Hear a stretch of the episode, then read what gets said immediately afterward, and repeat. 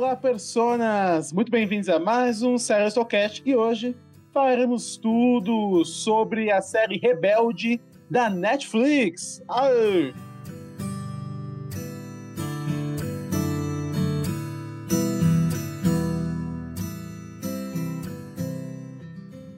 Prepare-se, amigo ouvinte, para as frases do quiz. Será que até o final do programa você adivinha de que personagem ela é?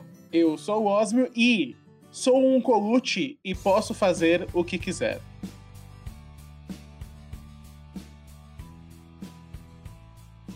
E sim, senhoras e senhores, estamos aqui juntos e Shallow Now, dessa vez para falarmos tudo sobre a série de Rebelde da Netflix, né, essa continuação diretamente da clássica RBD, que vem gerado tanta polêmica. Mas a questão é, a série merece tanto hate assim? Vamos discutir um pouquinho sobre enquanto relembramos aí a trama dessa primeira temporada. A trama se passa na escola Elite Way, a mesma escola onde se passou né, a trama original de RBD. Inclusive temos o retorno até de uma personagem da série original, vamos comentar um pouquinho sobre, e gira em torno de seis jovens, né?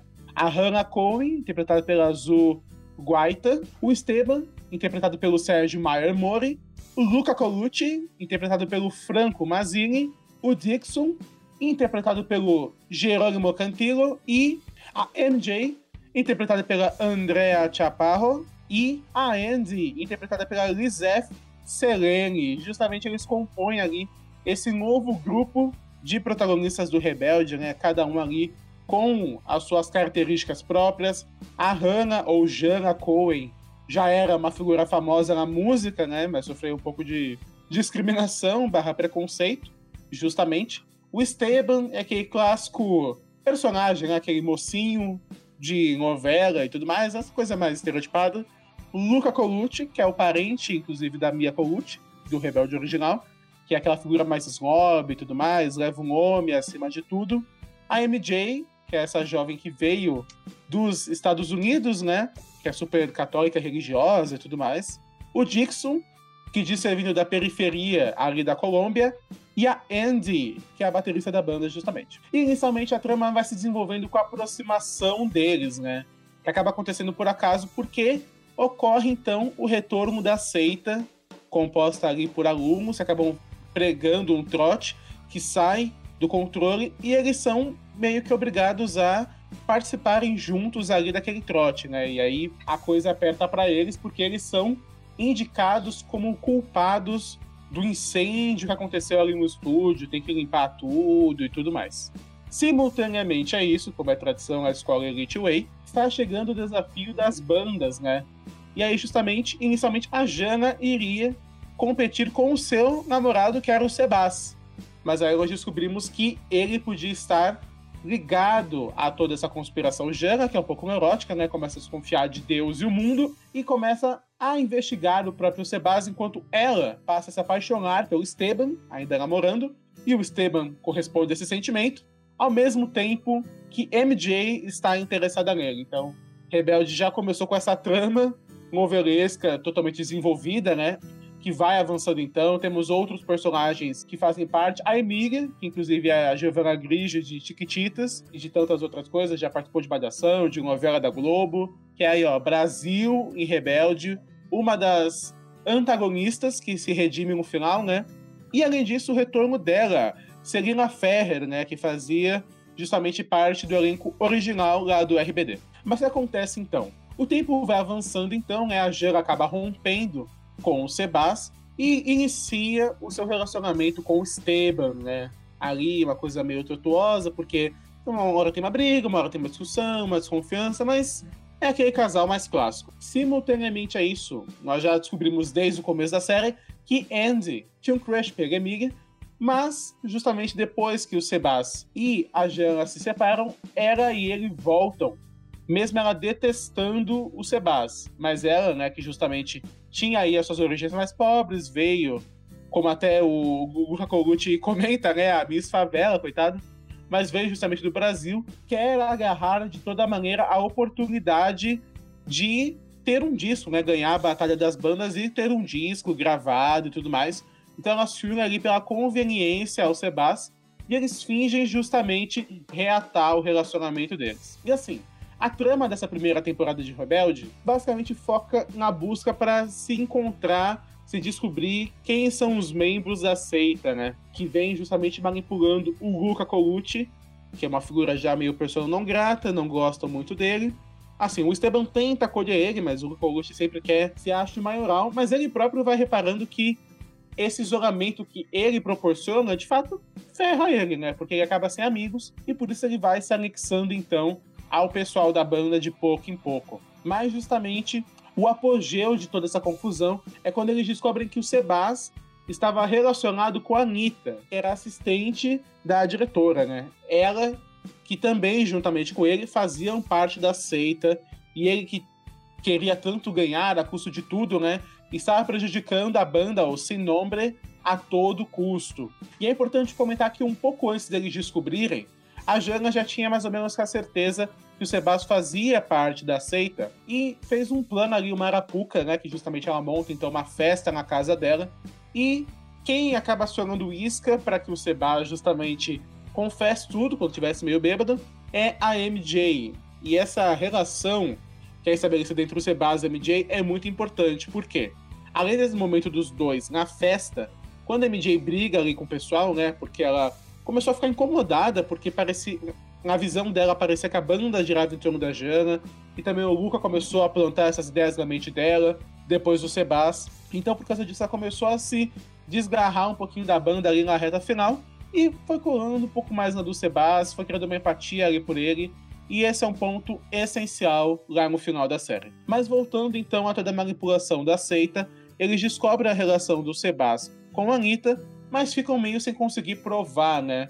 Nesse meio tempo, o Luca Colucci descobre finalmente quem são os membros da seita e, como combinado, né, se ele conseguisse sabotar o pessoal, ele próprio chegaria até o final né, da Batalha das Bandas e se junta ao time de Sebastian e Emília. Mas aí tem uma questão. A Sinombra vai ser eliminada. Em vez de enviar o videoclipe deles, enviaram um vídeo da Anitta pouco comprometido, né?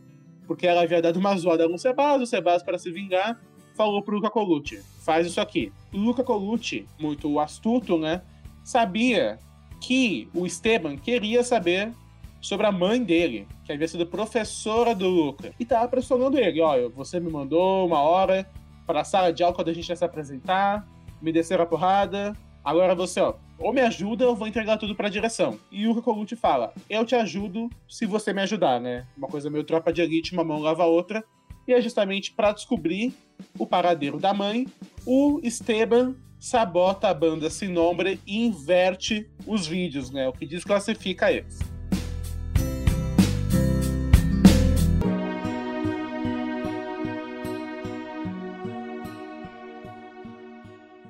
E justamente enquanto o caos acontecia na escola, Esteban vai à procura de sua mãe e simultaneamente a Jana vai embora também, porque ela estava desiludida, né? As coisas estavam dando errado e tudo mais. Ela falou: "Ah, cansei", ligou para a mãe e foi embora da Elite Way. Mas então, acompanhando então a trama do Esteban, nós descobrimos que a mãe dele, né, ela havia se relacionado com o pai do Luca. E, né, com Marcelo Colucci, e descobrimos, para nossa surpresa, que o Esteban é filho de Marcelo Colucci, no melhor estilo de novela. Ou seja, ele era meio irmão do Luca. Quando ele descobre isso, ele volta para a escola, dá um soco no irmão, uma coisa muito saudável, e vai na direção, né? Ó, por favor, só me culpe, e etc e tal, e bacana e tudo mais e tudo mais.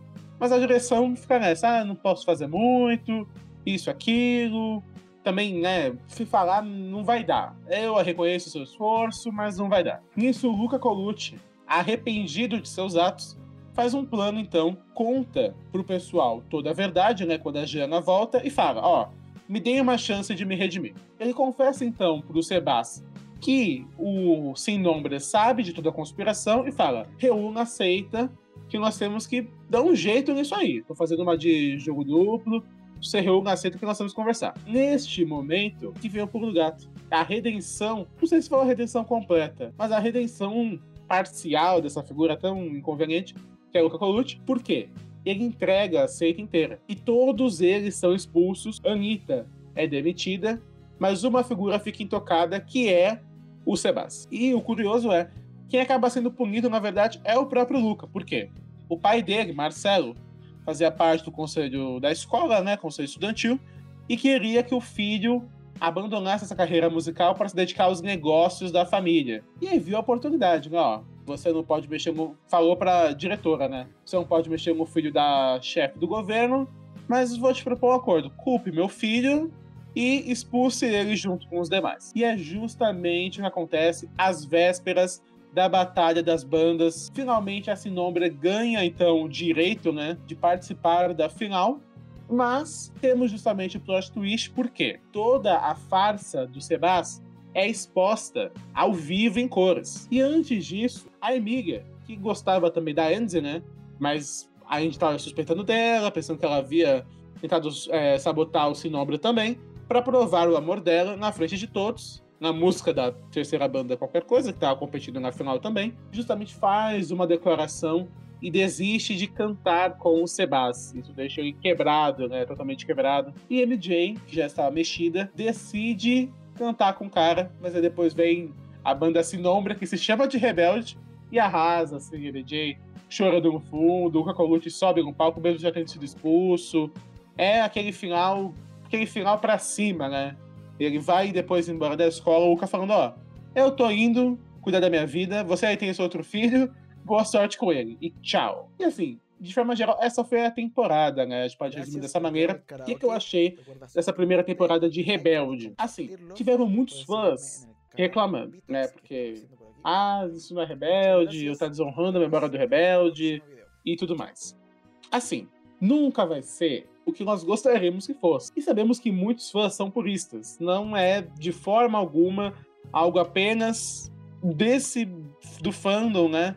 de quem é fã de Rebelde. Qualquer coisa que você for mexer, vai ter fãsteando, sabe? Por exemplo, as, as outras séries que nós vamos ter esse ano. Vai ter série de Senhor dos Anéis. Teve petição de fã para que a série fosse assim, desse jeito, daquele jeito outro. Série de The Last of Us, né? Baseada no jogo The Last of Us. Teve fã criticando já, ah, os atores não se parecem e tudo mais. Então sempre vai ter fã reclamando. Mas é o que eu falei no meu vídeo. Se você gosta desse tipo de série, né, essa série mais teen, vale a pena você conferir. E assim, se você por acaso é fã, talvez a série não seja exatamente para você. Você não pode não ser o público-alvo. Porque essa série é, claramente não é para quem é fã, para uma nova geração, né?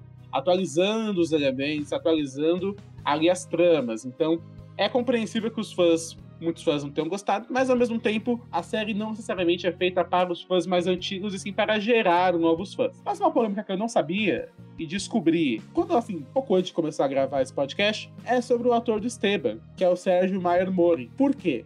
Ele fez uma declaração extremamente infeliz. Ele diz que só está fazendo um rebelde pelo dinheiro, até aí tudo bem, e diz que detesta as músicas do RBD, mas é obrigado a cantar. Assim, eu acho que, né? Que assim, você dizer uma coisa dessa? Tem casos de atores famosos que falam isso. Harrison Ford, por exemplo, falou: Ó, só volto pra Star Wars se for com, com, me pagarem muito e o personagem morrer. Sobre a música do Indiana Jones, né? Ele fala: onde eu vou, toca essa porcaria, isso aqui me persegue, eu detesto. Ele, ok, é Harrison Ford, é. Mas, você aceitar um papel e dar uma declaração dessa é um pouco complicado. E justamente descobri até umas polêmicas do ator, né? Que ele tem um filho já, a mãe do filho criticando, ah, ele é ausente e tudo mais. Então, realmente é uma coisa meio polêmica. Existe aí a, o pedido dos fãs para expulsá-lo da série. Não acho que vai acontecer, mas existe esse pedido. E não sabia dessa polêmica, né? Mas de forma geral, assim, Rebelde é uma série divertidinha. Gostei de acompanhar. E aquela questão. Tem aquela estrutura um pouco novelesca, né? Então, isso deve ser o que vai nos aguardar nas próximas temporadas, mas essa de forma geral foi bacana.